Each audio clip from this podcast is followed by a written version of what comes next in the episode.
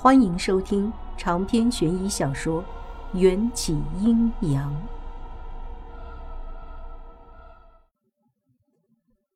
见我心意已决，罗非不再试图阻拦我，跑去警车里拿了一大堆装备塞给我。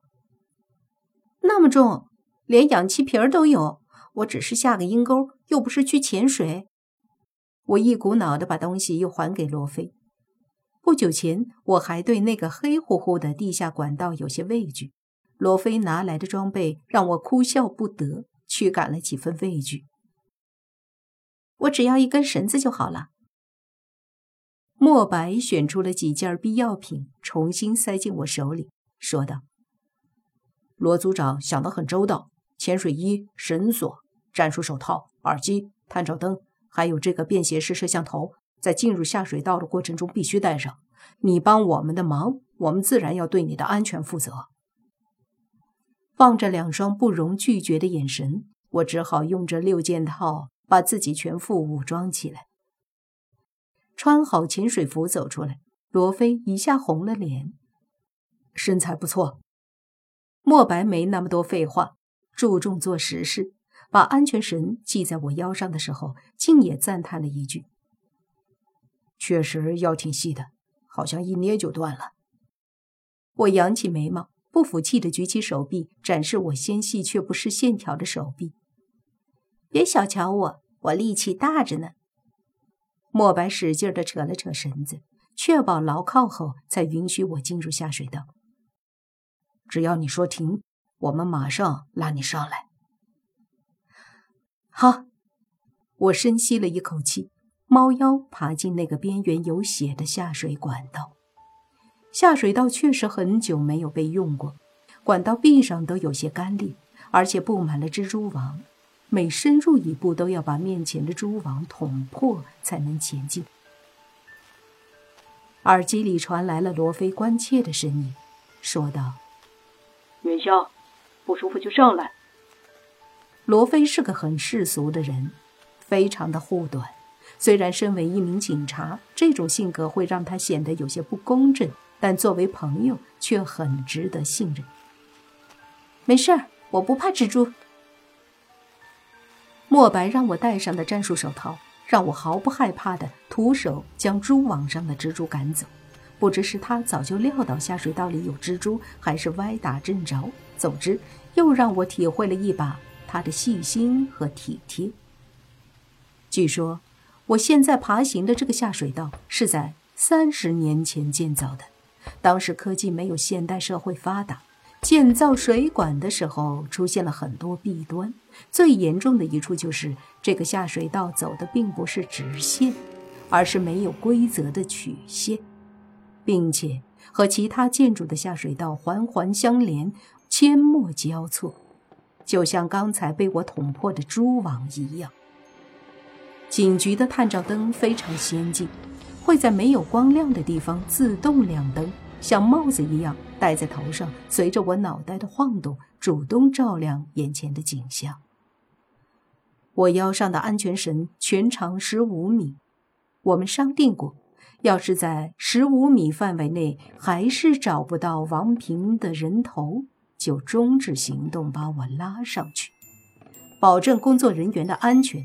比寻找死人的尸首更加重要。在狭小的没办法转身的通道里，我爬得很慢，似乎过了很漫长的一段时间。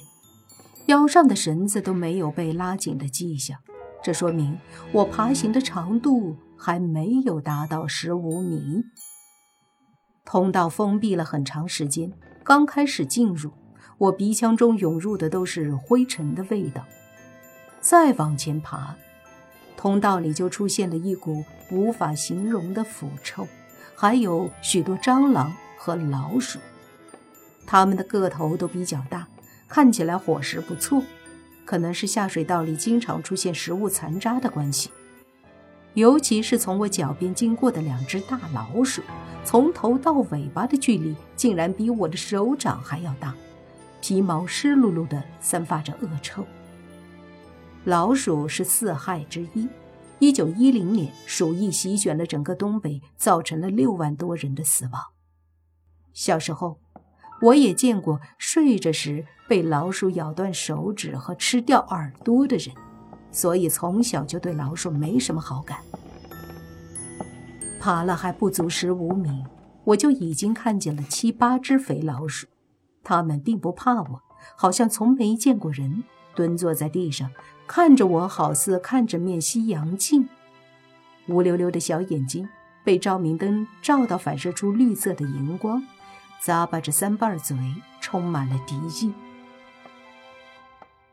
不知是在愤怒我进入了他们的领地，还是把我当成了猎物。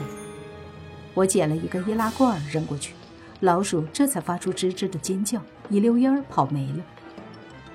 耳机里又出现了声音，这次是墨白的：“小心，前面有水。”我帽子上的便携式摄像机能把拍摄到的情况同步上传到墨白的电脑里。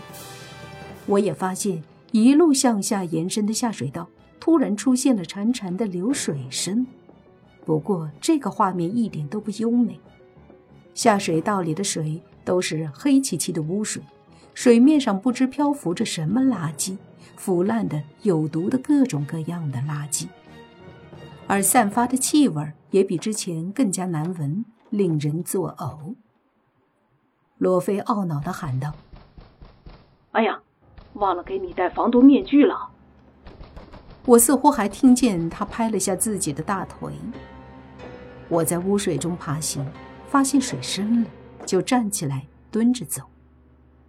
莫白说道：“人头可能沉在水里了，也可能被水冲到了更远的地方。你要不要回来？”莫白说的很小心，可能是担心要我在污水摸索一颗人头会碰触到我的心理承受底线，而事实是。这确实已经是我做过最惊悚的事情了。可我需要钱，而且任务已经做了一半，不能半途而废。行，我在水里找找。好在水不是很深，大概只没到小腿。问题就是污水的颜色太黑了，探照灯照在水面上，只闪出一片暗色的反光，水底下什么都看不见。我只能用两只手一步步的摸过去。我提心吊胆的摸着，每一次摸到什么东西都会吓得头皮发麻，一边希望尽快找到王平的脑袋，一边则非常害怕在水里摸出一颗血淋淋的脑袋。下水道里的信号不太好，耳机里经常会出现沙沙的噪音。罗非和莫白讲话的声音也越来越难以分辨。唯一让我安心的就是拴在腰上的安全绳，只要有绳子，他们就能把我拉回去。摸索了十几步的范围，依旧没有摸到人头。面前出现了两条分叉的管道，耳机里传来莫白和罗非分析研究的声音，最后一致同意。让我往水流流淌的更加湍急的那根下水道里去找。我毫不犹豫地走进去，只想快点完成任务。虽然没有告诉任何人，但我隐藏在潜水服下面的鸡皮疙瘩已经完全冒了出来。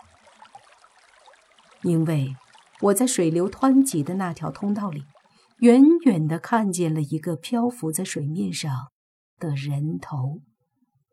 随着水波的流动，不自然的沉浮，我吓得就快要尿出来。这场景太诡异了，我真怕一个水流就会让那颗人头对准我转过来。然而，现实中就是好的不灵，坏的灵。我这个念头刚冒出来，人头就被一波水流冲得微微向我这边转动。我几乎就要看到人头上的半张面孔，湿头发像海藻一样粘在丝毫没有血色的脸孔上，双眼死不瞑目的瞪得老大。我找到了，现在就去捡。我颤抖的报告了一下，可能是太紧张了，就连耳机里都没有收到回复，也没有注意。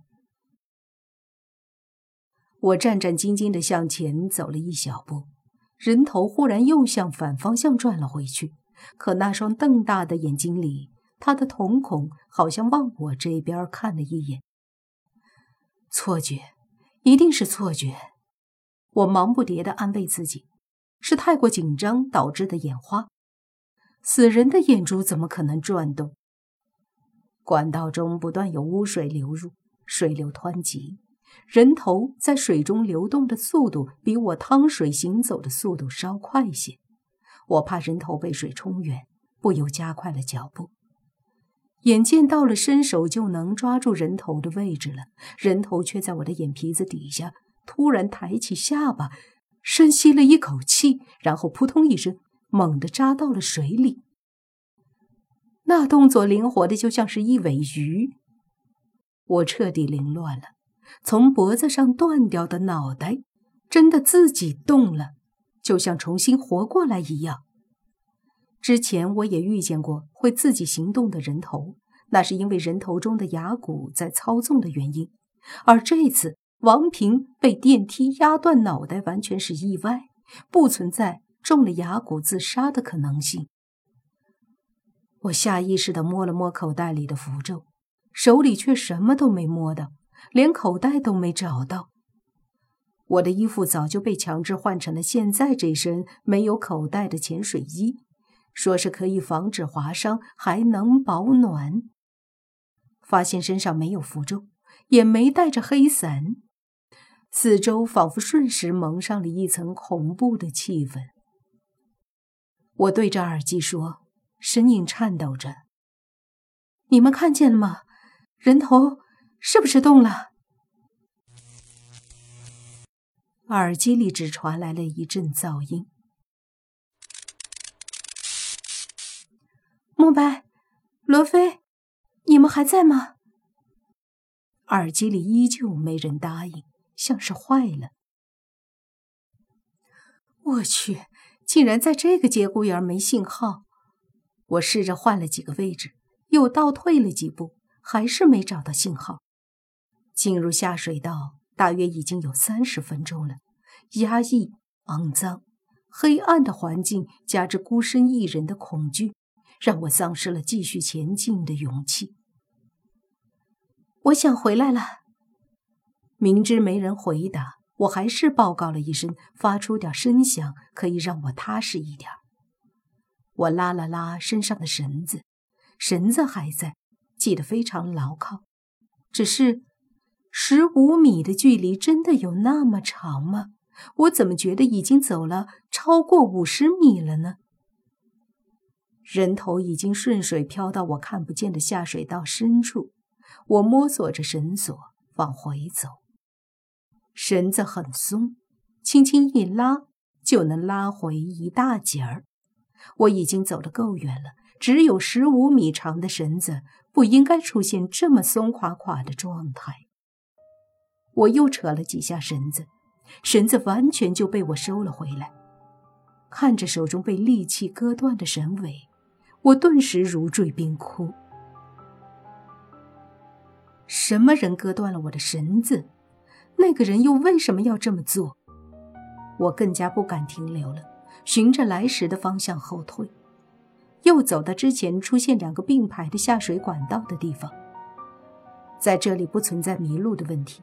因为我来时候的管道常年弃用，管道内非常干燥；另外一个则是新建的管道，不断有污水流出来。扑通，身后传来一阵水声，像是有人往水里扔了一块石头。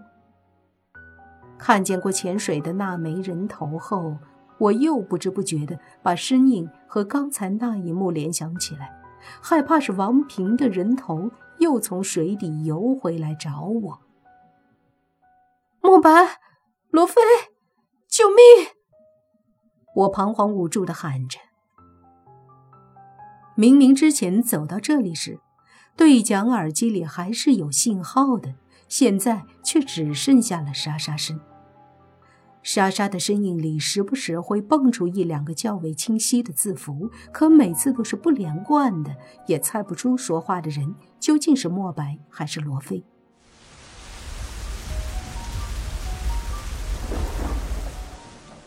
又是一阵滚动的水声，但这声音不是从身后传来的，而是从我的头顶，从那些如迷宫一般的巨大而扭曲的下水管道中传来的。是要用多少水，才会流出这么大的声响呢？长篇悬疑小说《缘起阴阳》本集结束。请关注主播，又见菲儿，精彩继续。